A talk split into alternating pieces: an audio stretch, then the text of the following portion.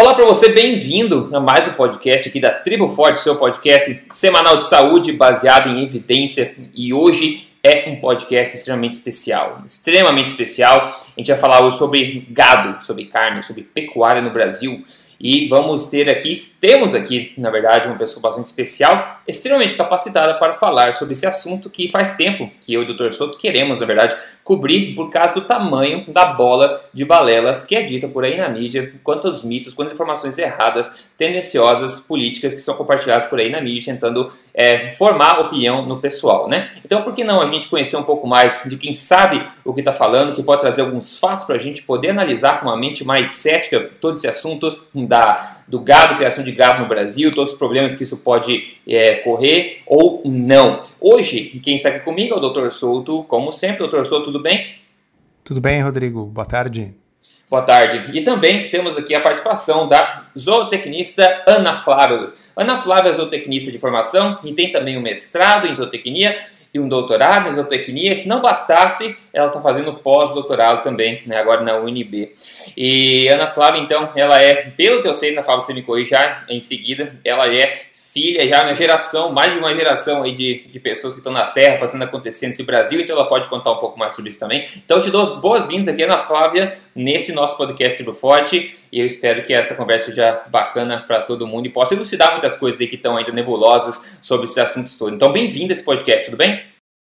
Boa tarde, muito obrigada pelo convite, me senti lisonjeada. Faz tempo que estou querendo retribuir, afinal de contas, foram vocês que transformaram a minha vida, né, me ensinaram a comer comida de verdade e agora eu estou aqui para retribuir. Ah, que legal. Que legal. Aqui a gente vinha conversando e a doutora Souto, a Ana Flávia sabe muito o que está falando e é ponta firme. Ana Flávia, qual que é? Bom, além da sua enorme aí, é, lista de graduações, é, você é, é isso mesmo? É filha de, de pecuarista ou, ou, ou pessoal da fazendeiros? Como é que é? É o seguinte, a minha família é do interior de Minas. Os meus pais nasceram em área rural. Os meus avós eram pecuaristas. É, minha avó era apaixonada pelas búfalas que ela criava, né? Minha mãe cresceu dentro de curral, né? É, só que o meu pai, ele teve em contato com avicultura durante a adolescência dele. E depois de muitos anos de trabalho em cidade e tal, é, o meu pai resolveu se tornar avicultor. Então, eu cresci dentro de granja. A gente trabalha com avicultura de postura comercial, que seriam os ovos que a gente come. Porque a avicultura é dividida em três ramos, né? Os ovos galados, que dão origem aos pintinhos de frango de corte, é, os galados, que dão origem às poideiras, é, e as poideiras comerciais, que são os ovos que a gente come do mercado. Então, o meu pai ele produz ovo comercial. E aí eu cresci dentro de granja com ele, mas na nossa fazenda a gente tem gado, a gente tem ovelha, né? Só que o nosso gado é para consumo próprio, consumo dos funcionários. Né? Sim, mas eu, teu... eu, eu sempre fui apaixonada por ruminantes. Na minha graduação, eu sempre trabalhei com genética de ruminantes. No meu mestrado, né, eu fui para São Paulo é, eu continuei na área de ruminantes, no doutorado continuei na área de ruminantes, sempre trabalhei, assim, eu sempre gostei mais de ruminantes. O meu pai é que é tão apaixonado por galinha, né? Eu gosto dos uhum. galinhos também, mas os ruminantes eles são especiais, né? E agora no pós-doutorado é, eu trabalho com animal silvestre, com aves. Mas isso não, né? Eu continuo gostando dos ruminantes da mesma maneira. É, num futuro próximo eu pretendo voltar a trabalhar com ruminantes. Maravilha. Ou seja, como os nossos ouvintes estão sabendo agora, a doutora Ana Flávia fala sobre o assunto não apenas uh, baseado em teoria, mas ela vive isso durante toda a sua vida, né? É. É, isso é bacana. A gente dividiu o podcast aqui em dois, pelo menos que a gente vai fazer. O tópico desse em particular é como funciona a pecuária no Brasil. Vamos colocar o ponto nos is, né, pessoal? Saber como é que funciona né, de fato a pecuária, a criação de gado no Brasil, mitos e fatos, para a gente poder conversar a respeito de, é, de fatos, né? E não mais é, tanta ideologia e disse não disse por aí. Então, na Flávia... É, porque eu ah, deixo eu até interromper, dizer assim, muitos dos nossos ouvintes recebem uh, o tempo todo pelas redes sociais ou amigos seus enviam Uh, esses documentários que circulam por aí, que tem no YouTube, que tem no Netflix, uh, que são documentários que uh, são documentários de propaganda, né? E que se baseiam muito no modelo norte-americano. Então a gente achou que era muito importante que as pessoas a maioria que moram nas cidades, que nunca tiveram contato com o campo, saibam a realidade de como é que funciona a pecuária no Brasil. Exato, exatamente. E então isso a gente pode convidar a Ana Flávia a falar, é, principalmente se a gente pode extrapolar tudo isso, todas essas imagens, todas essas coisas que eles falam nesse documentário do Netflix, que basicamente é como é feita a criação de gado nos Estados Unidos. Se a gente pode traçar o um paralelo direto e assumir que é a mesma coisa no Brasil, se você pudesse explicar um pouquinho como funciona a pecuária no Brasil e qual é essa diferença então entre como é feito isso aqui e como é feito isso em outras partes do mundo, como nos Estados Unidos, por favor. Com certeza. É, eu acho que é interessante Uh, eu vou fazer com vocês uma construção de pensamento, assim como vocês fizeram comigo uma construção de pensamento com relação aos alimentos. Não vamos dividir pecuária dos Estados Unidos e do Brasil, vamos dividir o mundo em duas zonas, tá? Zonas uhum. temperadas e zonas tropicais. Legal. Imaginem só, as zonas temperadas, que, lógico, os Estados Unidos, os países é, desenvolvidos, né, com exceção de Austrália e de, dos outros, mas a maioria dos países desenvolvidos estão em zonas temperadas, que são ah, umas zonas de menor biodiversidade. Por consequência dessa menor biodiversidade, tem menos parasitas, tem menos pragas, tem menos predadores. Então, isso, essa parte facilita para a pecuária deles. Por outro lado, zonas temperadas têm adversidades climáticas. Eles passam parte do tempo é, com uma temperatura muito baixa, às vezes, né, assim, parte do ano também em neve, né? E aí a gente pega e lembra lá da escola o que que as plantas precisam para crescer: temperatura, luminosidade, nutrientes e água. Então, se você tem uma diversidade climática pensando em baixa temperatura, você tem um menor crescimento de plantas. Você tem um, uma maior necessidade de arraçoamento de animais, ou seja, de fornecer comida para esses animais, uma vez que parte do ano as plantas não vão ter um crescimento adequado por conta né, do, do, do período de inverno. É, e a, só que a natureza é perfeita. Você pensa, poxa, como é que Deus ia fazer, né? Deus ou qualquer outro ser que as pessoas acreditam, é, ia fazer um mundo onde parte dele falta nutrientes para os animais. Não, não falta. Nas zonas temperadas, as plantas são mais nutritivas. Né? É, são plantas é, de menor atividade metabólica, são plantas que têm os caules, né, os colmos é, menores, ou seja, são plantas com menos lignina, menos celulose, a parte estrutural da planta, grosseira, dura da planta, essas plantas das zonas temperadas têm menos. Né? É, os animais dessas zonas temperadas é, são os animais selecionados há muito tempo para produção animal. Nessas zonas temperadas, os países são desenvolvidos, então você tem um maior uso de tecnologia. Se a gente for pensar em tecnologias de é, tratores, maquinários de uma forma geral, utilizadas no campo. É, e nesses países você tem subsídios governamentais Uh, o produtor rural dos Estados Unidos, por exemplo, da Suécia, da França, da, eles recebem incentivo do governo porque tem um maior êxito rural. Né? Um, um jovem nos Estados Unidos que está se formando no ensino médio, ele não quer saber de ficar na, na, no, na fazenda com o pai. Ele quer ir para a cidade, ele quer mexer com administração, com direito, com tecnologia. Né? Então, o governo dá esse subsídio para as pessoas continuarem no campo. Então uhum. você tem essa é, você tem essa característica das zonas temperadas, tá? Já nas zonas tropicais, o que, que acontece? As zonas tropicais, né, o próprio nome já diz, abaixo do, dos trópicos, é, você tem a maior biodiversidade do mundo. Biodiversidade tanto de plantas quanto de, de animais. Ah, por conseguinte, você tem maior, mais predadores, eu, a gente vai falar dessa questão dos predadores mais tarde, que é muito importante no Brasil. Mais pragas, uh, endo e ectoparasitas. A gente brinca, né, que o Brasil é abençoado por Deus e cheio de pragas, né?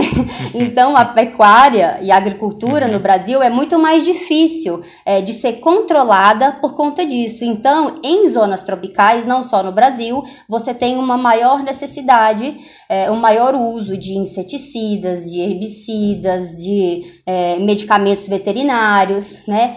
Só que o clima tropical como a gente tinha falado das plantas lá do, do segundo grau, né, ele também é favorável. Você tem maior é, quantidade intensidade luminosa, maior temperatura, água, é, você tem todas as condições para você ter é, pastagens, áreas de pastagens. E por isso, nas regiões tropicais, não faz sentido você não ter criação de animais soltos.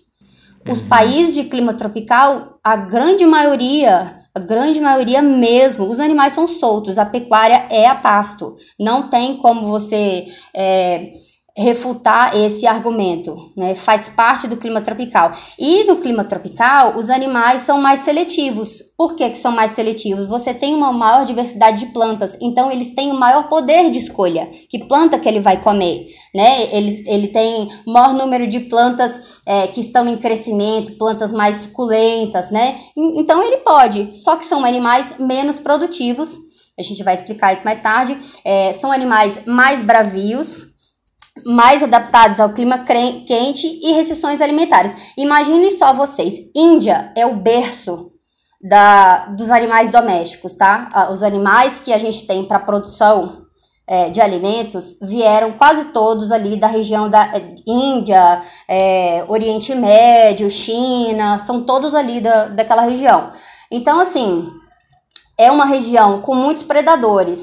Então, os animais daquele local uh, precisam é, parir com facilidade para poder fugir daquele ambiente o mais rápido possível, precisam ter uma habilidade materna, é, porque se um predador vem pegar o filhote, né, se ele não tiver nem aí para o filhote, o filhote morre, a espécie não, não continua, né? É, são animais com características anatômicas é, adaptadas ao clima quente é, e, como eu falei, nas, nas zonas tropicais, as plantas diferentes das zonas temperadas são menos nutritivas. Então você tem uma restrição alimentar, você tem mais diversidade, você tem mais poder de escolha, mas você tem plantas de menor valor nutricional.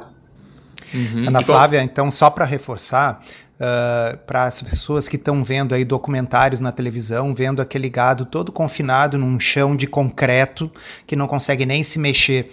Isso não é a realidade da criação de gado no Brasil. Absolutamente não.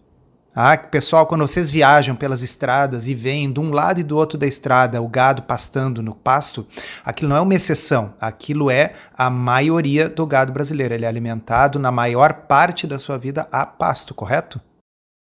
Você tem um número para isso, Ana Flávia? Qual a porcentagem do gado brasileiro que é, que é criado a pasto? É, é o seguinte: nos países de clima temperado, você tem a possibilidade, você existem ah, ruminantes que a partir do momento que nascem já são confinados né, é, e passam a vida inteira confinados. No Brasil não. No Brasil todos os nossos animais são criados até a puberdade, ou seja, até a, a, o período reprodutivo, a pasto. Uhum, uhum. Né? E e a outra parte, por exemplo, 12% do nosso gado passa os últimos três meses, uh, ou os últimos é, 120 dias, no caso das fêmeas, uh, em regime de confinamento para a partir de engorda. Mas Por que 12% só? É, é, é o censo agropecuário. 12% dos animais que foram abatidos no Brasil, o último censo, tá? Da Associação Brasileira dos Importadores de Carne. Esse censo é do IBGE, tá? O Ministério da Agricultura, Pecuária e Abastecimento, o IBGE é, e outras instituições é, fazem essa coleta de dados e a ABIEC, né, que é a Associação Brasileira de, de Importação de Carne, eles compilam num sumário que é publicado anualmente. Então, no último censo, 12% do nosso gado abatido no Brasil veio de engorda no confinamento. É, só queria entender o porquê que somente 12% do gado tem essa engorda final. É por causa de uma carne, carne gourmet, alguma coisa especial? Por que, que os outros, vamos, a outra maioria não faz isso? Vamos continuar. Antes de falar do confinamento, eu preciso falar para vocês dos tá. sistemas. Ah, perfeito. Beleza. Então, é a, e a gente falou da divisão, zonas temperadas e zonas tropicais. É, agora, focando na pecuária, né? Isso do Brasil inteiro. Você tem sistema extensivo, semi-intensivo e intensivo. O sistema extensivo, no Brasil, por exemplo, ele é caracterizado por fazendas grandes, latifúndios muito grandes mesmo, é, onde os animais uh, ficam no pasto a vida toda, não tem controle, é, é, é tipo assim, o gado tá lá no pasto, o produtor não tá preocupado, não dando a mínima, entendeu? Uhum. Ah, se cria sozinho. É, é, é, quase isso, ele se cria sozinho. É tipo isso. Às vezes ele, né, pode ir no curral para receber uma vacinação, né, e tal, mas ele é quase que se cria sozinho. Aí, à medida que você vai né, intensificando a produção, que você vai colocando um pouco de tecnologias, fazendo um manejo de pastagem, dando uma nutrição diferenciada, né, aí, aí vai mudando de semi-extensivo para intensivo. O intensivo seria um manejo, é, pode ser um animal a passo ou pode ser um animal confinado, mas seria o uso uh, de diversas tecnologias, né? Tanto a nível sanitário, nutricional, reprodutivo. É, é, o sistema intensivo é um investimento financeiro muito grande do produtor. Mas ainda assim, a gente ainda precisa de dividir em três fases. A pecuária ela se divide em cria, recria e engorda. Tem gente que cria gado só para vender bezerro. A pessoa tem lá o touro, a vaca, né? Nasce. Quando desmama, de seis a oito meses, a, a, o produtor vende aquele bezerro, ou bezerra, tanto faz. E aí ele vende para quem vai fazer a recria, né? Que é da desmama até a puberdade.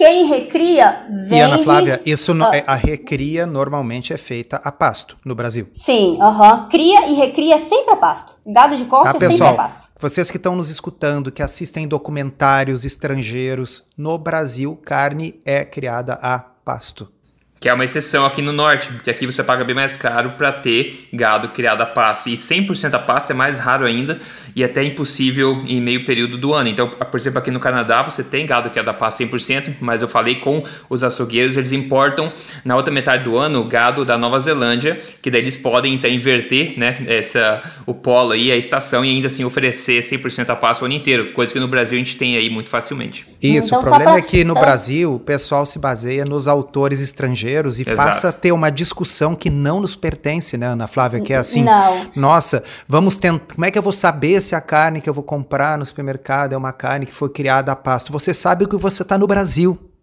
Por uhum. isso que uhum. você sabe que foi criada a pasto. Olha, vocês podem. A gente pode resumir num, num, num valor. Gado no Brasil, ele passa no mínimo 14 meses da vida dele no pasto, tá? 14 meses no pasto. É, então, assim, e tem a fase de engorda ou de terminação, né? É, é a fase mais curta, digamos assim. E tem pecuarista que faz o que a gente chama de ciclo completo, que é a cria, a recria e a engorda. Então ele tem animais de diferentes idades na fazenda dele e ele, e ele vende animais de diferentes idades. Ele vende bezerro, ele vende garrote, né, que é o, o animal é o adolescente, entendeu? Ou a novilha, né? E ele vende o animal já acabado pro, pro frigorífico. Uhum. Uhum. Ah. Você mencionou, uma coisa, é, você mencionou que 88% do gado seria é, que a da passa, ou melhor, 12% no final recebe essa, essa engorda mais rápida. Isso significa que 88% do gado ele come durante todo o ciclo da vida dele é, grama, ele não passa para essa engorda final, assim, tirando suplementos e coisas menores no caso. Uhum, sim. É isso mesmo? É isso ah, mesmo. 88% notícia, do nosso gado é a pasto. É, tem um ótimo. sistema que a gente chama de semi-confinamento, tá? Mas é, o semi-confinamento, ele é assim, o gado tá lá no pasto, tá? Tem os piquetes lá, normal. É, só que tem umas áreas em que o produtor coloca o coxo, né? Que é a, a parte lá onde ele vai colocar é, o suplemento. Ah, e aí é, varia é, por que, que existe essa, essa, esse sistema de semi-confinamento e por que, que mesmo no sistema 100% a pasto, é, os animais ainda assim recebem nem que seja um sal mineral. As nossas pastagens, elas sofrem uma flutuação nutricional muito grande, justamente porque estão em clima, temper, em clima é, tropical. Ah, principalmente fósforo. Os capins perdem né, nitrogênio e fósforo. Então, na época seca, outra coisa, a pecuária ela tem várias divisões, né? A gente fala de época das águas e época das secas. No Brasil, a gente tem o que? Verões chuvosos e inverno seco. Então, quando você está falando de época seca, das secas, você está falando ali no início do ano, né? Tipo, é, maio, junho, julho, não tem chuva e tá frio. Agora, na, no nosso verão, né, por exemplo, novembro, dezembro, janeiro, que é a estação reprodutiva, você tem chuvas, você tem altas temperaturas e você tem um crescimento maior das plantas. Uhum. Uhum. Ana e Flávia, aí. E, uh, hum. olha só, nesse esse 12% aí do gado que faz uh, o, a terminação, né, com. Hum uh, com, com, que recebe suplementação. Uhum. Eu acho que a maioria das pessoas imagina que esse gado, então, fica confinado num lugar onde ele não pode se mexer, porque elas viram isso no Netflix e comem exclusivamente grãos. Tá? não. não é bem assim, né? Não, não. É o seguinte. Explica para nós aí. Tá, é, vou explicar como que funciona a terminação é, no confinamento. Primeira coisa, por que que se faz terminação no confinamento? É, a terminação em confinamento, ela proporciona a, engorda de animais mais rápido, o abate dos animais numa idade mais jovem. O que, isso quer dizer? Carne macia, né? Quanto mais velho o animal, pior a carne. É, o confinamento, você tem o maior controle da, da composição nutricional da dieta, né? Da qualidade daquela dieta. E, e no confinamento, você pode aproveitar a genética daquele gado. Se você tem um gado, por exemplo, que oriundo de zonas temperadas, a gente vai falar da diferença, taurinos e zebuínos. É, você tem gado com uma genética de ganho de peso, se ele ficasse só no pasto, é, você estaria subutilizando aquela genética, entendeu? Como é que é? Só que a gente sabe, né, que a carne oriunda de confinamento, embora ela seja mais macia, ela é uma carne com menor quantidade de ômega 3, porque o ômega 3 vem do capim, né? É, então, assim, é básico, o confinamento é basicamente para antecipar o período de abate. Quanto mais cedo o produtor puder vender aquele gado, retirar aquele gado da propriedade, melhor, né? Menor o custo para ele. E para nós é uma carne. Ah, e padronização, por exemplo, você vai no supermercado. Se imagina se cada vez que você fosse ao supermercado, a carne lá que você gosta, vamos supor que você seja apaixonado, sei lá, por picanha.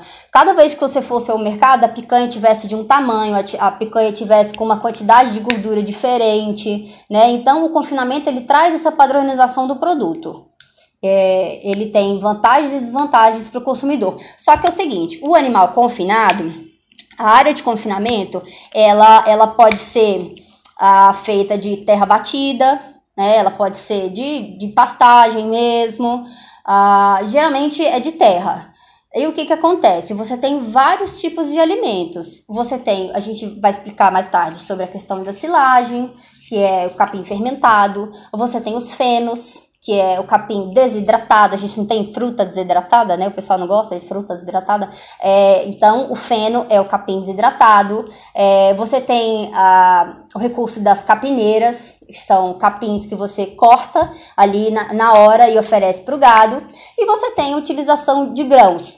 Assim como você também tem utilização de subprodutos da indústria. Por exemplo, São Paulo é o estado de maior produção de laranja do país. O bagaço da laranja é utilizado nos confinamentos. Resíduos de cervejaria, por exemplo, Paraná ou outros estados que têm indústrias, é, também são utilizados no gado. Então, assim, no confinamento, você tem a utilização de produtos que a indústria ia jogar fora. Entendeu? Ana Flávia, isso, gado... isso, é muito importante, então vamos salientar para quem está nos ouvindo, porque o pessoal está muito ligado e com razão na questão ecológica. Então, o uso do gado nesse período do confinamento é uma forma de destinar para consumo humano, produzindo proteína de alta qualidade, coisas que seriam jogadas no lixo e iriam poluir a natureza, tá certo? Sim. Resíduos Sim. da, então, como você disse, da, da produção do suco de laranja, então aquele resíduo, aquela, aquele bagaço, ao invés de ir fora apodrecer na natureza, vai gerar carne de boa qualidade. Só né? fazendo uma comparação disse. aqui, é. a Embrapa está estudando, né? A gente recebeu aí a notícia de que a Embrapa está estudando para ajudar os agricultores, né, de caju aí a aproveitar o bagaço de caju e fazer hambúrguer, mas na boa, é muito melhor o hambúrguer de carne, né? Tipo, né? Nutricionalmente falando, né? Enfim. Claro, dá o bagaço sim, de claro. caju pro gado que ele faz o resto. É melhor do que dar o bagaço pra gente, é bem melhor. Exatamente, exatamente. Não, hambúrguer é só de carne. Então existe até uma expressão em inglês, eu não sei qual é a tradução, que chama upcycling, né? Que significa então pegar uh, coisas de pior qualidade nutricional, como esses bagaços, esses restos, uhum. e o gado consegue, através da sua mágica de ruminante, que você vai explicar daqui a pouco para nós, transformar isso que para nós não tem valor nenhum e que iria virar lixo na natureza, transformar isso em alimento da melhor qualidade para o consumo humano.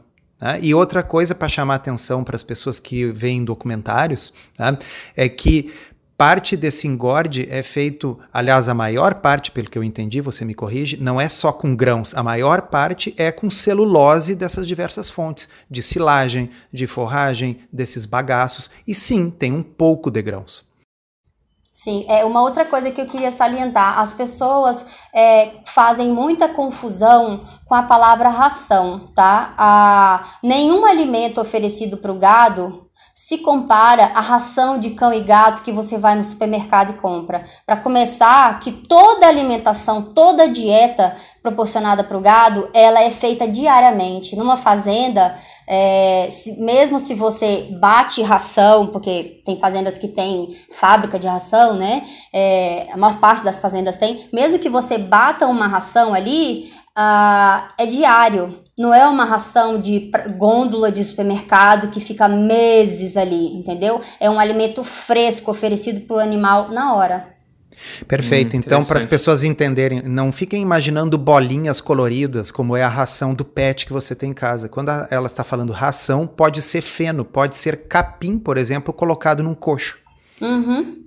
Tá? Uhum. Então, é, é, eu estou salientando essas coisas, Ana Flávia, porque assim, você vive essa realidade todo dia. Mas a maioria das pessoas que estão sendo influenciadas pela mídia e por esses documentários são pessoas urbanas que nunca botaram uma bota e pisaram na lama numa fazenda. Nunca. Uhum. Não, pode salientar. As pessoas não têm ideia. Siga, Ana Flávia, com que da, da questão, é, depois desse confinamento, enfim, como a gente falou, você quer falar um pouco talvez da dessa, dessas duas raças, digamos assim, desses bois, a diferença? Você falou potencial genético, esse tipo de coisa, como difere de uma zona para outra? Ah, tá. É, vamos lá. A gente tem uma. Em relação à genética animal, a gente tem duas divisões: animais taurinos e animais zebuínos. A, a origem do gado ela ainda não é 100% compreendida, mas a gente sabe que os zebuínos é, se originaram ali na região da Índia, como eu falei para vocês, são indo-paquistaneses, né, a, a, grande maioria das raças, é, e os taurinos, eles se espalharam ali do Oriente Médio, foi, parte foi para a Europa e parte foi para a África. A África também tem zebuínos, né, mas em climas temperados, por exemplo, você só encontra é, taurinos. No Brasil, a gente não tinha gado, tá? A gente recebeu os animais domésticos com a colonização dos portugueses. No Brasil, a gente uhum. não tinha nem, nenhum, nenhum tipo de, de do gênero boss, né? A gente tinha outros mamíferos. Ah, então, assim, os taurinos como eu falei, eles são selecionados há mais tempo. E em melhoramento genético, a gente fala o seguinte: quanto mais selecionado, mais produtivo é um animal, mais ele produz leite, mais ele, ele engorda, menos resistente a doenças ele fica. Porque essa é, interação entre os genes né, acaba ali atrapalhando a questão imunológica. Então, os animais taurinos, lembra que eu falei para vocês? Nas regiões temperadas, é, tem menos predadores. Né? Então, os taurinos eles são animais mais mansos, os chifres são menores, eles não tiveram, na evolução deles, eles não tiveram que combater a predadores. eles, né, eles tinham pouquíssimos predadores. É, então eles ficaram, uh, eles evoluíram basicamente só para comer ali a pastagem deles tranquilamente, né? Só uhum. que devido a, a, ao manejo do gado, com o tempo eles se tornaram poucos selecionadores. Até porque eles não têm, eles nunca tiveram tanta biodiversidade de plantas assim. Eles são considerados consumidores de gramíneas mais frescas. É, os taurinos, eles têm a maior capacidade digestiva. O que, que isso quer dizer? Né? Eles têm um metabolismo mais acelerado, eles têm uma capacidade de um volume uh, de capim que eles conseguem comer mais. Eles nunca precisaram de andar muito, né? Eles têm um maior ganho de peso, maior produção de leite. Por exemplo, a região sul do Brasil, ela é, ela é caracterizada pelo maior número de animais taurinos, porque a região sul tem um clima diferenciado do resto do Brasil, né? Você tem regiões que até dá aquela nevinha, né? Santa Catarina tem algumas cidades bem frias, então na região a região sul é um caso à parte, digamos assim, né? Ah, eu até brinco, eu falo assim, os gaúchos eles não sabem fazer churrasco. Eles não são hum, bons churrasqueiros. Olha, ofender, calma, calma. Vou explicar, vou explicar. Vou explicar, vou explicar. Gaúcho, ele, ele não é bom açougueiro. Ele é, na verdade, detentor da melhor genética do país de gado. Vocês têm animais com a maior, os taurinos, né, que tem no sul, maior gordura entremeada, o marmoreio que a gente tanto é, vê quando você vai num restaurante, né, tem aquela uhum. carne gourmet, né, é de animais taurinos. Por isso. Então, quando a gente vê no supermercado aqui Angus, Hereford, Wagyu, tudo é isso aí taurino. que você tá falando, né? Ah, é, então, tá Wagyu, tá isso, gado japonês, Pô, é taurino. Droga, eu, eu, achei que é o que era bom na churrasqueira, então é essa a explicação. Não, não, é porque o seu gado é melhor do que o meu, é só por isso. Eu tenho a obrigação de ser boa açougueira, porque o meu gado é não, não é ruim. É, tem gente que vai me odiar que eu tá, tô falando isso, mas é, é, um fato, entendeu? A carne dos taurinos é melhor. Tanto é melhor que no Brasil a gente tem uh, o cruzamento de raças está sendo muito utilizado na pecuária para quê? Para melhorar a qualidade da nossa carne. Mas aí voltando, esses animais taurinos, eles têm pelo longo, pele clara, que não é uma coisa boa para o nosso clima do Brasil. Então vamos supor, eu pego um touro Angus e trago ele para cá, na minha fazenda, no Goiás. Ele vai conseguir é, cobrir uma vaca, né? Cruzar com uma vaca em plena luz do dia, meio-dia, no sol rachando? Não vai, entendeu? Ele vai ganhar peso num ambiente quente assim? Não vai, entendeu? Então, assim, é, a gente tem a pecuária, ela tem que ser feita de acordo uh, com a zona, né, com o ambiente que, que a fazenda pertence.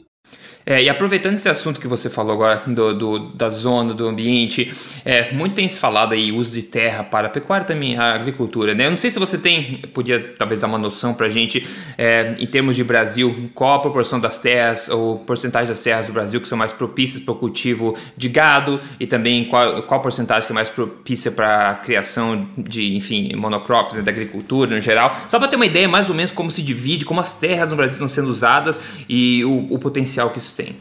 Uhum. Eu, eu, tenho a porcentagem aqui da quantidade de áreas de lavoura e de pecuária. É, quer ver, ó? É, o último censo, tá? Isso daqui eu peguei no site do Ministério da, da Agricultura e Pecuária. A última atualização foi em janeiro de 2019. É, nós temos. Peraí. Aqui, ó. Uh, são 244 milhões de hectares para agropecuária. Só que desses 244 milhões, uh, 7% é para produção de grãos, 18% é de pastagens, 1% floresta plantada, 1% cana-de-açúcar e 0,7% de banana, café, mandioca, cacau e outras. E outras. Uhum. Então, assim, a gente tem no Brasil um maior número de áreas de pastagem do que de lavoura. Só que aí eu vou contar uma coisa para vocês. A pessoa vai falar assim: ah, então a pastagem, né, degrada, é, é, é a pastagem é que mais degrada, que mais abriu área, né, que mais desmatou. Não. 25% da superfície terrestre é pastagem, tá? Naturalmente, se você for em qualquer livro de biogeografia, né, ou de geografia, é, a Terra se move, certo? Então, assim, florestas no mundo inteiro são reduzidas em detrimento de abertura é, de certas áreas, que a gente chama de áreas abertas, tá? Por exemplo, meu projeto de pós-doc, eu estudo ah, animais correspondentes à, à diagonal de áreas abertas. Então, a redução e o aumento de florestas, a redução e o aumento de florestas, de áreas abertas, né, como as passagens, as savanas, é, é natural, tá? Você vai ter épocas da vida, sei lá, isso, mas isso é, é, é demanda muito tempo, né? Sei lá, é, em muitas centenas de anos florestas tiveram tamanho, aí passou o tempo, né? A floresta reduziu. Então, assim, independente, se não existisse pecuária, se não existisse agricultura, as florestas iam ser reduzidas. Por conta Uma coisa da... que eu acho importante salientar para as pessoas, primeiro é isso que você falou, existem grandes áreas de pastagem, nós estamos falando de grandes partes do mundo, você disse 25% da superfície, da superfície terrestre, terrestre, tirando os oceanos, né? Uhum. Uh, uh, são pastagens naturais. Tá? E essas pastagens, o gado pode transformar aquela água que cai ali da chuva, aquele sol que bate ali no capim, aquele capim que já está ali, em comida para o ser humano, sem degradar esse meio ambiente, correto? Pelo contrário, ele ajuda a adubar aquele meio ambiente. Enquanto que se você transformasse pastagem em terra de agricultura, aí você começa a degradar aquilo ali à medida que você destrói aquele bioma original para plantar uma monocultura. Uhum, uhum. É um ótimo exemplo disso, até aqui no Canadá, o segundo maior país do mundo. A gente vê na parte norte, como por causa da temperatura, tem muito pouco, muito pouca árvore e a floresta vai meio num gradiente diminuindo à medida que você sai daqui da divisa com os Estados Unidos. E o que acontece são exatamente isso, a gente chama das grasslands, né, que são essas pastagens naturais, onde por milênios a gente tem todos os animais lá correndo e passando automaticamente e não empobrecendo aquela, aquela terra, mas mantendo o ciclo rico dela, né? Então isso leva a gente até a perguntar é, a questionar, talvez, Ana Flávia, né, o impacto né, do uso da terra, no caso, quando você tem a pecuária extensiva, como é feito no Brasil, com o gado lá na grama, defecando na grama, tomando água da chuva, enfim, participando um ciclo natural da terra. Em contrapartida, a gente pode comparar como é feito um manejo um pouco, digamos, mais, entre aspas, artificial de, um, de, uma, de uma plantação de soja, por exemplo, e como é que as duas coisas diferenciam e como é que elas podem, talvez, numa outra esfera, serem integradas de forma otimizada. Né? E só mais um detalhe, tá? É, embora esse dado, né, que eu dei para vocês, 18% ah. das terras são pastagens, né, do Brasil e 7% são grãos, é, a gente sabe que a grande maioria das pastagens, elas, é, pastagens plantadas, né, que a gente fala, é, elas se originaram a partir da agricultura. Primeiro, abriu-se área, né, é, florestas, áreas naturais para a agricultura. Uhum a agricultura, a agricultura tem o, o, o costume, né? Por exemplo, uma lavoura de soja você não vê nenhuma árvore. Então, para a agricultura você desmata tudo, todo o componente arbóreo e depois que você é, tira a agricultura e insere a pecuária ali, ou seja, é, forma uma pastagem ali naquele local, uh, é que você é, pode incluir algum outro componente arbóreo. Então, assim, a maior parte das passagens elas foram formadas a partir dos campos que tinham lavoura. Ressuscitaram as mesmas terras, quer dizer. Então é, dá para dizer de outra forma que o que mais desmatou para começo de conversa é a agricultura né? E uma vez que aquela terra foi bastante explorada para a agricultura e daqui a pouco já não tem mais a mesma fertilidade, porque você vai drenando aquele solo, né? Bom, daí aquela terra acaba se regenerando na forma de pastagem. E aí você tem ali o gado. E dá para a gente dizer, Ana Flávia, me corrija se eu estou errado, que a biodiversidade é muito, mas muito maior numa pastagem do que numa lavoura, correto? Porque uma lavoura, por definição, ela costuma ser uma terra que foi arada, que foi uh, destruída, cuja cobertura foi eliminada, e na qual são plantadas, em geral, uma cultura única, e qualquer outra espécie que tenta nascer ou viver ali é destruída por herbicidas, Né? Então, uh, sim, nós sabemos que é possível fazer agricultura de outra forma, nós sabemos que é possível, uhum. mas não vamos comparar é, o nível de biodiversidade. Pastagem, você né? também usa. Para formar pastagem, você utiliza uh, os, os mesmos recursos da agricultura. Por exemplo, você pode uh, colocar herbicida e tal, só que uh, o animal precisa de um mínimo de sombreamento. É, o animal precisa de ter um, um, mínimo de conforto térmico. Então, quando o pecuarista vai estabelecer uma área de pastagem, se naquela área não tem nenhuma árvore, ele planta.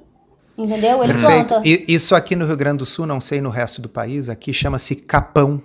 É assim que chama por aí pro, no resto. Capão, então, são aquelas plantações de árvores como se fosse uma, uma mini floresta que é plantada a cada X quilômetros né? Para que o gado extensivo possa procurar a sombra, né? Uhum. E o pecuarista, ele também gosta de deixar, por exemplo, se naquela área você tem árvores frutíferas, ele deixa, porque o gado gosta, né? Por exemplo, cai uma manga, cai, sei lá, qualquer outra fruta, o gado vai lá e come, aproveita, né? Sim, o uso da terra, acho que isso é importante. Se a gente tem uma, uma fazenda, digamos, uma fazenda bem grande, com criação de gado de pasto, solto, tudo bem, como é feito no, no Brasil em muitas áreas, a gente consegue seguir em frente com essa, essa pecuária dessa forma, nesse mesmo solo, com essa grama, com tudo assim, por 20, 30, 40, 50 anos, assim? Porque na, na monocultura, não sei como é que se compara as duas coisas, o uso da terra para soja, por exemplo, para o milho, comparado ao uso por longo período de tempo de uma passagem do, do regime do gado, assim. Não, não é possível. Tanto não é possível você permanecer é, igual que os agricultores, eles fazem assim. Por exemplo, uh, eles é, um tempo eles plantam soja, aí na próxima safra tem que plantar feijão, aí na próxima safra tem que plantar outro grão, eles têm que ficar fazendo o que eles chamam de rotação de culturas, porque se não fizer a rotação de culturas, uh, você vai uh, exigir do solo, digamos assim, você vai estragar o solo tanto que depois hum, eles não vão conseguir usar. Até eu estava lendo esses dias é, falando assim que na agricultura, né, os, uh, os produtores de grãos, eles sabem que se numa safra foi muito boa, a próxima eles já esperam uh, uma safra ruim, entendeu? Sim, sim. Mas no caso da, da pecuária, no, no na criação de gado, como hum. é que funciona essa terra? Ela empobrece ou criar gado extensivo de, de grama ao longo de 20, 30 décadas? Como é que funciona, comparando os dois? Não, o... para começar, né, a... quando o pecuarista ele tem a cabeça diferente do, do agricultor no sentido assim, uh, as pessoas acham que o pecuarista não Uh, que ele detona o meio ambiente, né, que ele degrada, mas o pecuarista ele praticamente não mexe no meio ambiente, entendeu? Certo. Ele uhum. tem, a gente tem criação de animais em pastagens naturais, ou seja, tá ali o ambiente natural, o gado só entrou ali e tá engordando ali, né, crescendo, engordando ali. Mas é, na pastagem plantada, o pecuarista não tem o, o a cultura de ficar é, botando fertilizante é, e, e, produtos químicos. Que então, a vaca fica... já faz isso de alguma forma? A vaca já não? faz isso, exatamente, Exato. exatamente. Então ah, pode dizer que é esses é mais... dias, num Diga. programa de televisão aí, pessoas que são do meio artístico, que não têm a menor noção do que estavam falando, estavam dizendo que os animais defecam no pasto e isso seria uma coisa poluidora. Comente, Ana Flávia, por favor. Ah, o negócio... Você tem como comentar, né, seriamente? Tenho, eu tenho como comentar assim. É, tanto o uso de fertilizantes e, e, e outros uh, adubos são, são, são pouco utilizados na pecuária que se você faz o uso de adubação intensiva numa pastagem, o gado passa a não, não aceitar hum, muito, entendeu? Uhum. Então você ainda tem isso. O gado ele meio que é, uh, controla, digamos assim, a ação do, do pecuarista, porque adubações muito pesadas na pastagem, uh, você você tem a rejeição do gado por aquela pastagem. Então Ou a seja, do gado não seria gado tóxica, certo? É uma das coisas mais ecologicamente corretas que você pode fazer numa pastagem, então. Exatamente. Então, se eu tiver uma fazenda e estiver criando gado lá, eu posso criar por 10, 15, 20 gerações aquela mesma terra com grama sem risco de empobrecer o solo? Olha, é o seguinte. Uh, é ruim você, você usar sempre. A gente tem plantas perenes, né, que vivem a vida toda, digamos assim, né, pastagens aí que duram seus 10, 15 anos, e você tem culturas anuais. Da mesma forma que não é legal você fazer a, a monocultura, a lavoura, né, é, a monocultura de grãos, também não é legal você ter a monocultura de capim. E é, falando sobre essa questão de, de capim, a gente tem o que a gente chama de consórcio de gramíneas e leguminosas. Você pode tanto plantar na mesma área uma gramínea, porque o gado também come leguminosa, tá? Uhum. Ah, existem leguminosas forrageiras, tá? É, amendoim forrageiro, por exemplo, né? Feijão, guanduí, leucena e uma série de plantas forrageiras que são leguminosas. Então você pode fazer o consórcio de gramíneas e leguminosas, embora essa prática seja um pouco complicada, porque a gramínea ela cresce, ela desenvolve muito mais do que a leguminosa. Só que essa prática é interessante porque a leguminosa ela fixa nitrogênio no solo, ela ajuda a gramínea com relação à quantidade de nitrogênio. Uh, e você pode utilizar também, é, ao invés de colocar a leguminosa no mesmo passo que a gramínea, você pode utilizar a leguminosa num, num outro, numa outra parte, né? Você tem um piquete só com leguminosa para o animal ir lá consumir aquela leguminosa por duas, três horas por dia ali, né? Para conseguir um aporte proteico maior né? Que é o que a gente chama de banco de proteína. Entendeu? Uhum, então, assim, uhum. em nenhum sistema de, de agropecuário, tanto uh, só a agricultura ou a pecuária, não é interessante a monocultura. É interessante você ter uh, as culturas perenes, claro, mas você ter aí sempre sempre tá formando parte do seu da sua fazenda com com plantas de culturas anuais. Uhum. Ana Flávia, e esse pessoal que diz para nós aí que o problema tá bem, então o, o, gado a gente já viu, ele não tem esse impacto ecológico ruim que se imaginava, mas ele é hoje em dia cheio de hormônios e antibióticos e coisas é, tóxicas. Isso é importante um ponto, hein? É, que, o que, que, que, tem de ver você como zootecnista? Explica para nós aí. Deixa que claro é isso para nós. Vai. E o que, que é verdade, se é que tem alguma verdade. Ai, é, ai. Não, é que é o seguinte, ó, eu tô até com a lista aberta aqui, a gente tem ah, o Ministério da Agricultura, ele tem, gente, isso tá no site lá, tá, gente? É, qualquer um pode ir lá, chama, o, o documento chama Substâncias Proibidas. Você vai no site, tem um, um mecanismo de busca ali, né, um campo para busca, você coloca substâncias proibidas. Ah, e aí, ó, eu vou dar só um exemplo para vocês. Substâncias naturais ou artificiais com atividades anabolizante hormonal em bovinos de corte. Estão proibidas desde 2011. Hum. Opa, então mas esse pessoal todo que está tá falando sobre isso no Instagram, então, tá equivocado? Com certeza, é lei. O produtor não pode sair chuchando hormônio em bicho à torta e à direita. Entendeu? Hum. É, por exemplo, beta-agonistas em bovinos, proibido desde 2012 né? E a gente tem tantas outras ah, substâncias, né? Que ah, proibidas, né? O de aves, por exemplo, proibido desde 2004. Isso porque nunca foi colocado hormônio em aves, mas enfim, né? É, Só um então pouquinho, peraí, tem... vamos, vamos, repetir isso, porque eu ouço todo santo dia no meu O hormônio do frango, né? A pessoa diz assim: olha, não tem como fazer essa low carb, porque a carne é cheia de hormônio de crescimento. E as aves, então, é puro hormônio, porque como é que explica que o frango agora é tão grande e era menor na época da minha avó? Ah, explica para nós, Ana Flávia, por favor. Sobre o frango?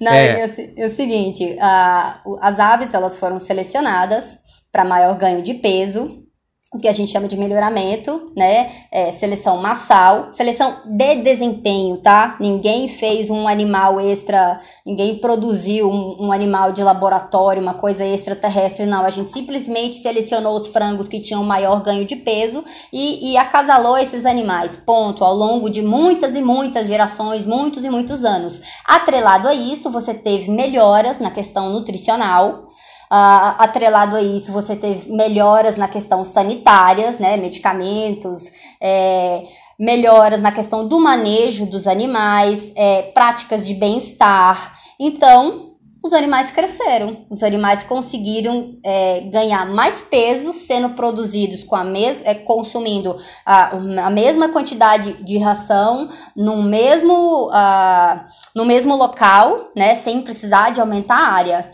E desde 2004 que é proibido hormônio em aves. Então tá. Hum. Pessoal, se vocês acham impossível acreditar nisso que ela falou, porque artistas falam diferente no Instagram, uh, vamos pensar uma coisa mais simples assim. Pensa um cachorrinho dessas raças pequenas, um Chihuahua, um Yorkshire, um cachorrinho pequeno. Tá? Agora pensam daqueles grandes. Pega um, um, um Weimaraner, um Fila, um pastor alemão, tá certo? Como é que um é tão grande e outro é tão pequeno?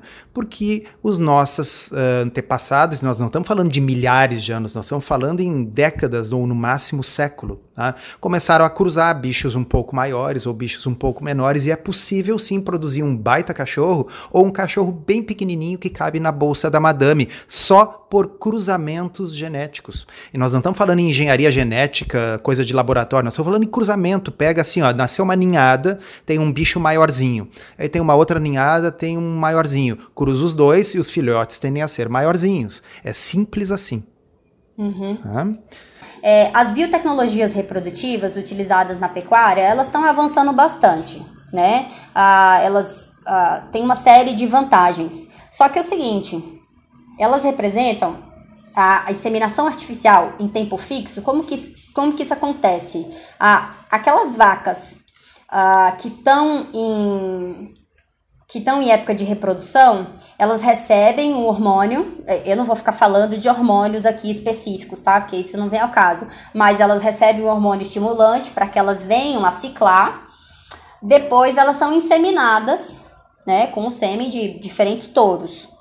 Uh, eu, particularmente, não gosto dessa prática. Né? Eu sou muito criticada uh, por produtores e colegas meus, porque eu falo que eu não gosto muito dessa prática, porque ela, é, aquela vaca que ela naturalmente não iria ciclar, ela cicla. Uhum. Então, você está uhum. mantendo um animal uh, ruim de desempenho reprodutivo no rebanho só porque você está usando hormônio. Mas esses animais, essa prática da inseminação artificial em tempo fixo, ela representa 10% do rebanho nacional. O que, que é 10% do rebanho nacional? E ainda mais se você for pensar que o abate de fêmeas é bem menor do que o abate de machos.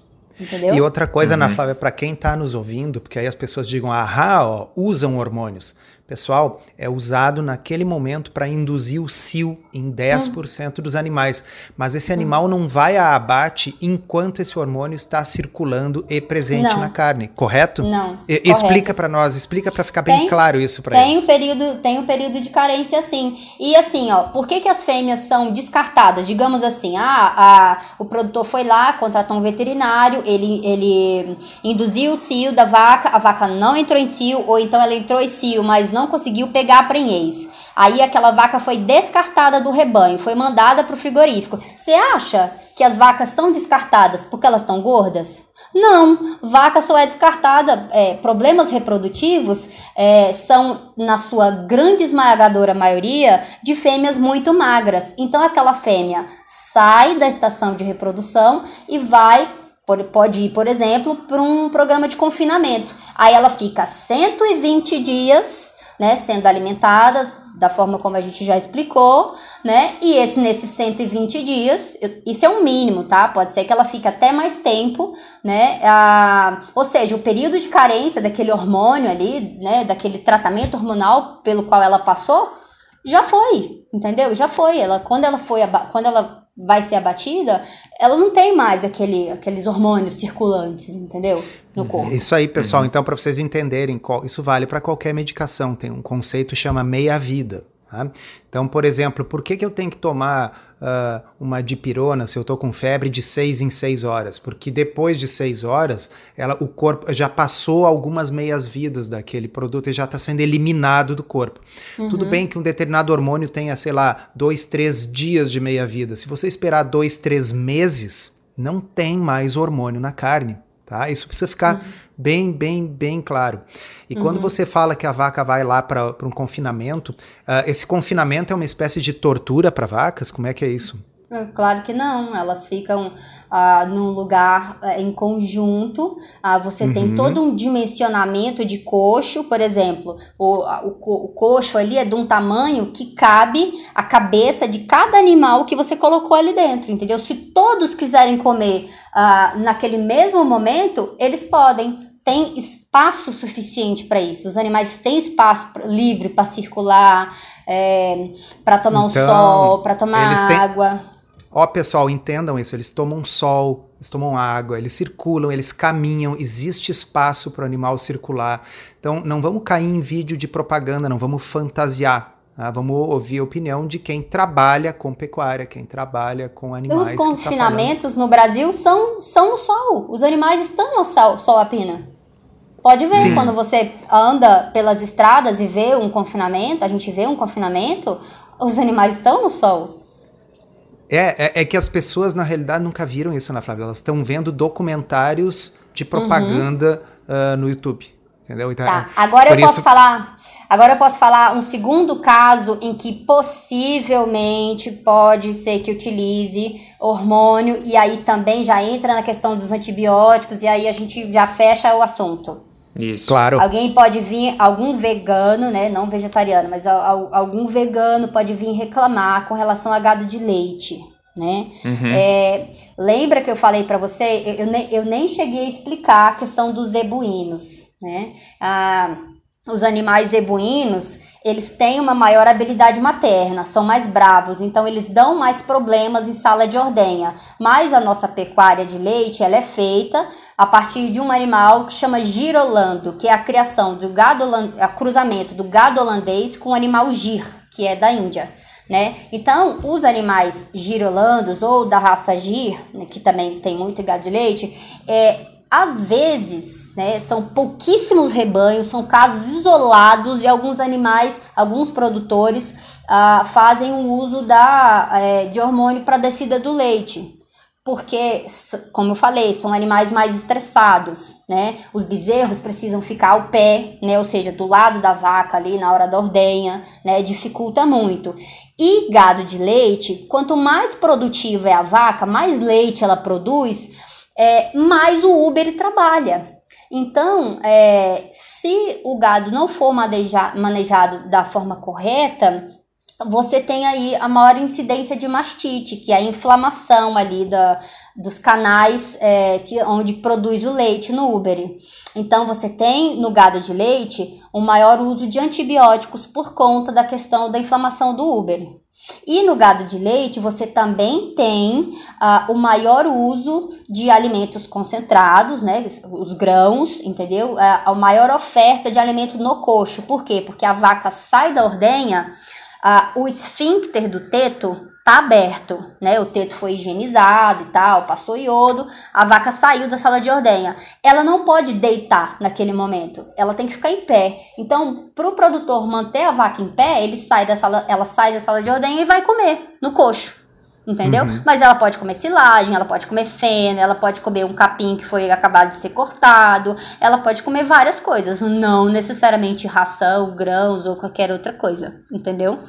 Perfeito. Uhum. E antibiótico em gado de, de corte, como é que funciona a realidade? Ah, é muito pouco. O gado de corte, imagina assim, pensa num bicho resistente. É o gado de corte. Uhum. o gado de corte ele vai no curral basicamente para receber as vacinas, é, os vermífugos uh, ah, para ser inseminado, né, nesse, no caso desses 10% do rebanho que faz biotecnologia. É, tem muitos, uh, muitos rebanhos agora uh, indo no curral Uh, para passar ultrassonografia de carcaça, né? A gente faz ultrassonografia para saber se o gado uh, tem um, que a gente chama de área de olho de lombo, né? Uma parte ali perto da costela que vai te dizer se aquele animal, quando for abatido, se ele vai ter um, a maior quantidade, é, uma área maior de certos cortes nobres, nobres, né? É, então, assim, o gado de corte ele passa poucas vezes no curral se for comparado com o gado de leite, entendeu? É um gado que praticamente não recebe antibiótico. Não tem isso. A gente então não eles tem não usam antibiótico para engordar, assim, não usam. Porque o pessoal uhum. fala, ah, essa carne tá cheia de antibiótico. Então a realidade é essa, eles não usam antibiótico para engordar o gado. Não existe. Okay. Se o animal claro, que tá em, os animais em confinamento, né, é, qualquer hum. ser vivo que você confine, você concorda comigo que, por exemplo, num hospital cheio de gente, a chance de você pegar uma doença ali dentro é muito maior do que é, a chance de você pegar uma doença num show lotado de gente é muito maior. Num avião.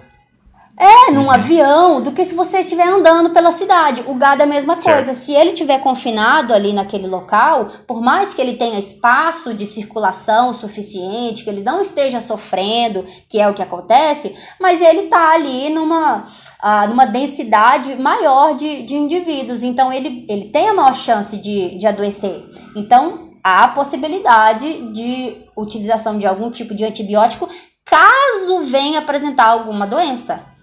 Como nós estamos falando humanos, né? dos 12% do nosso gado que é confinado. Exatamente. Esse gado só vai ser abatido depois de um período de carência em que esse antibiótico não está mais presente. Tem né? isso, tem isso. Então tá, pessoal, entendam, pelo amor de Deus.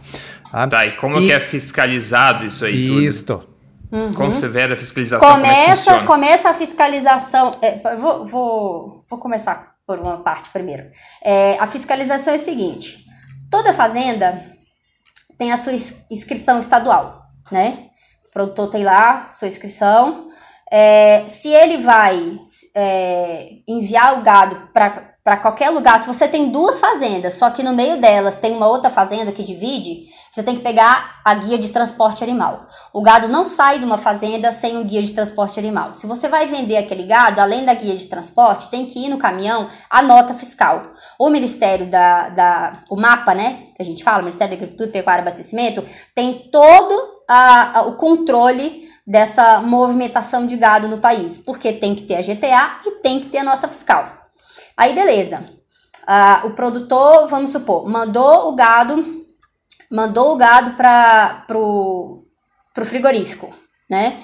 Ah, a gente, as pessoas confundem. Existe uma coisa chamada certificação e uma coisa chamada registro, tá? O frigorífico, é, seja ele pequeno, médio ou grande, ele tem que ter ou registro municipal, que quer dizer o quê? Quer dizer que aquele, aquele produto que ele vai vender, seja carcaça, seja é, peças de carne, ah, ele só vai poder vender no município. Se ele tiver o registro de inspeção estadual, ele vai poder vender no estado. Se ele tiver o registro de inspeção federal, ele vai poder vender no Brasil inteiro. E quem tem CIF geralmente pode exportar, mas aí as condições de exportação são de acordo com cada país, né? Então isso vale não só para gado de corte, o registro vale para qualquer produto de origem animal.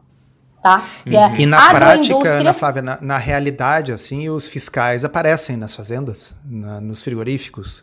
Aparece. Existe isso? Sim, com certeza. Com certeza. Uhum. Com certeza. Uhum. É, beleza. E aí, falando na questão da fiscalização, uh, o mapa solta todo ano um relatório, tá? Um relatório é, de, de, de análises que ele fez. O último relatório, inclusive eu coloquei no meu Instagram o, parte desse relatório. Uh, e as carnes analisadas, uh, de tantas amostras analisadas, pouquíssimas tiveram algum resíduo de antibiótico ou de hormônio ou de qualquer outra substância, tá?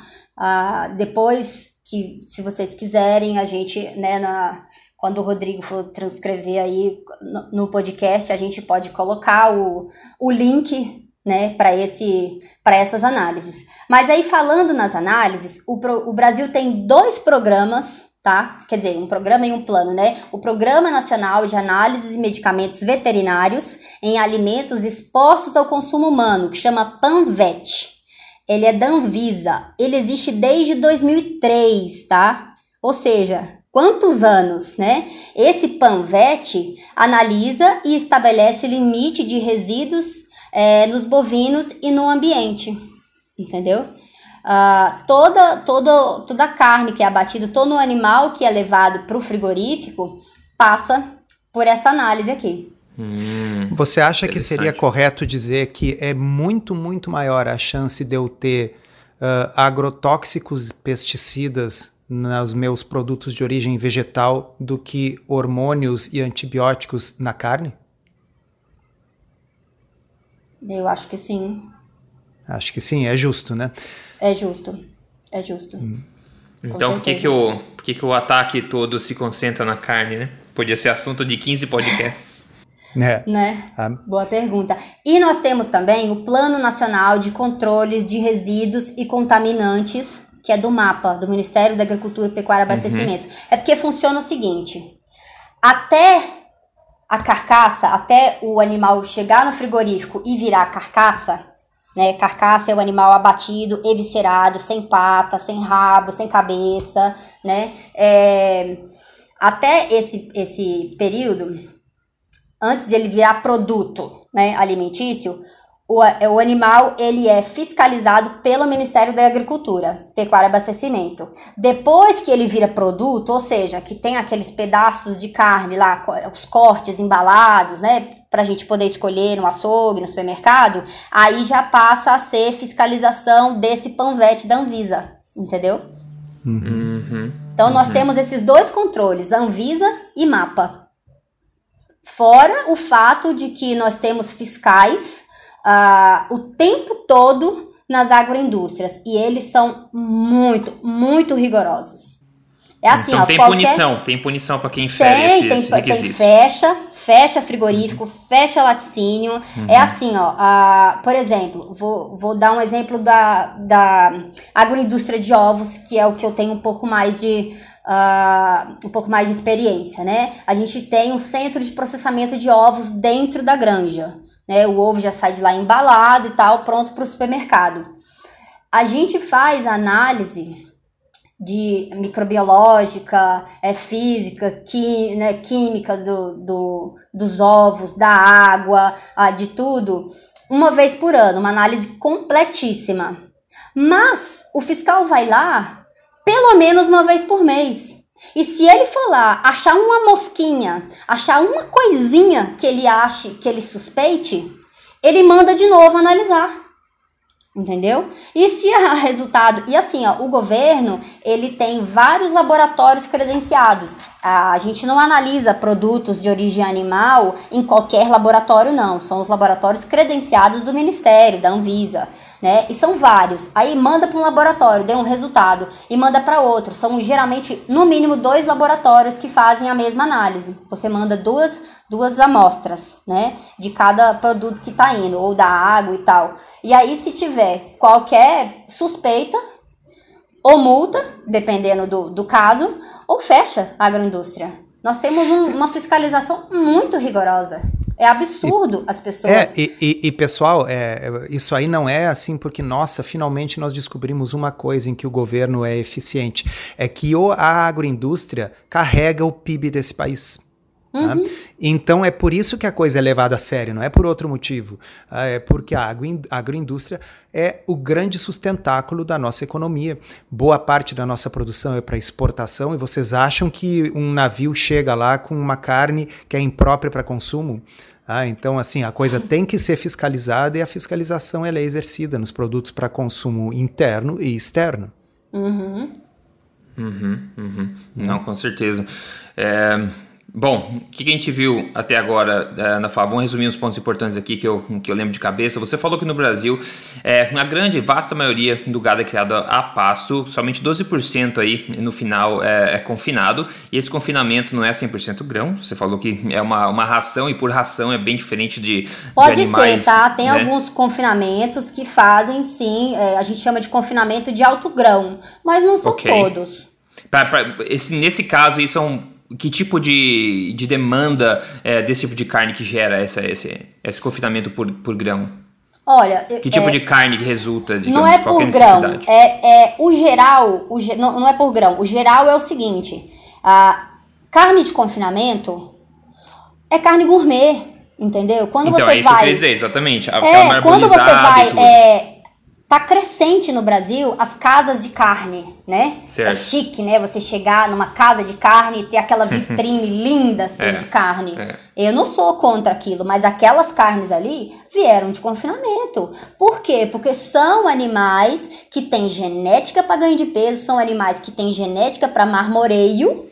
Uhum. E aí foram confinadas para ter, porque assim, ó, o por que, que é importante o gado engordar? Eu queria uh, salientar essa a gente, o gado, ele precisa ter uma quantidade mínima é, de gordura na carcaça para proteção do frio, né? Quando o animal é abatido, se, se ele tá magro, a, a carca, o frio lá do, do, frigorífico, né? Porque precisa ter uma refrigeração, a carne, a carne endurece, né? As enzimas que estão ah, ali agindo na carne, enzima do animal, tá? É, não tem nada a ver, não, uhum. não tem nada de produto químico, não vem, não vão achar que é, que é alguma coisa adicionada. Não, as enzimas ah, ali do pós-mortem do animal endurecem a, a, carne. Se a carne não tiver sobre ah, com uma gordura, né, de, de cobertura e, e tiver sobre refrigeração. Então, a, o animal engordar tem esse detalhe, a proteção da carne no frigorífico.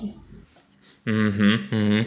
Então, desse, desse que faz só grão, você diria que é uma porcentagem, bom, pequena no Brasil, pelo que você disse, só para a gente saber. É pequena você... porque a gente sabe que quanto maior a quantidade de grãos, maior o risco, a chance de, de desordens metabólicas, né? Por mais que o gado aguente por mais que o gado aguente e a gente faça essa transição, digamos assim, vai aumentando aos poucos, né, semana a semana, a quantidade de grãos, a gente sabe que não é o ideal. E outra, o que as pessoas é, não, o pessoal também poderia, a gente poderia frisar isso, grãos é caro para o produtor no Brasil. O grão só é mais barato do que pastagem, do que silagem, do que outros alimentos nas zonas temperadas. Hum, interessante. Entendeu? No Brasil o grão é caro. Por isso que não tem Sim. tanto confinamento é, só de grãos. Certo. Então 88%, o fato é 88% pelo menos do gado no Brasil é 100% a pasto durante a, a vida dele inteira, né?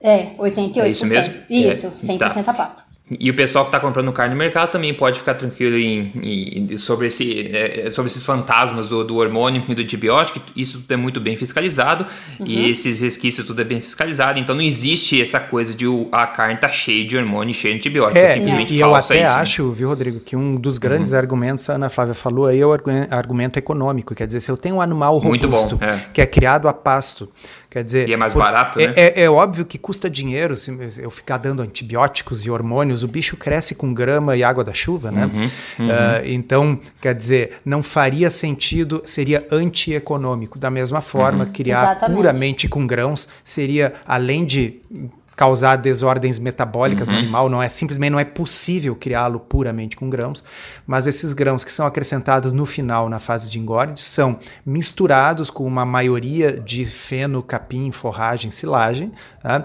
uh, e os grãos eles têm custo para o produtor, diferente da situação dos Estados Unidos, que é o que aparece no YouTube nos documentários, nas quais, nos quais o governo subsidia esses grãos, eles ficam tão, mas tão baratos que, bom, não tem gente suficiente para comer todos aqueles grãos, eles são dados para o gado, né?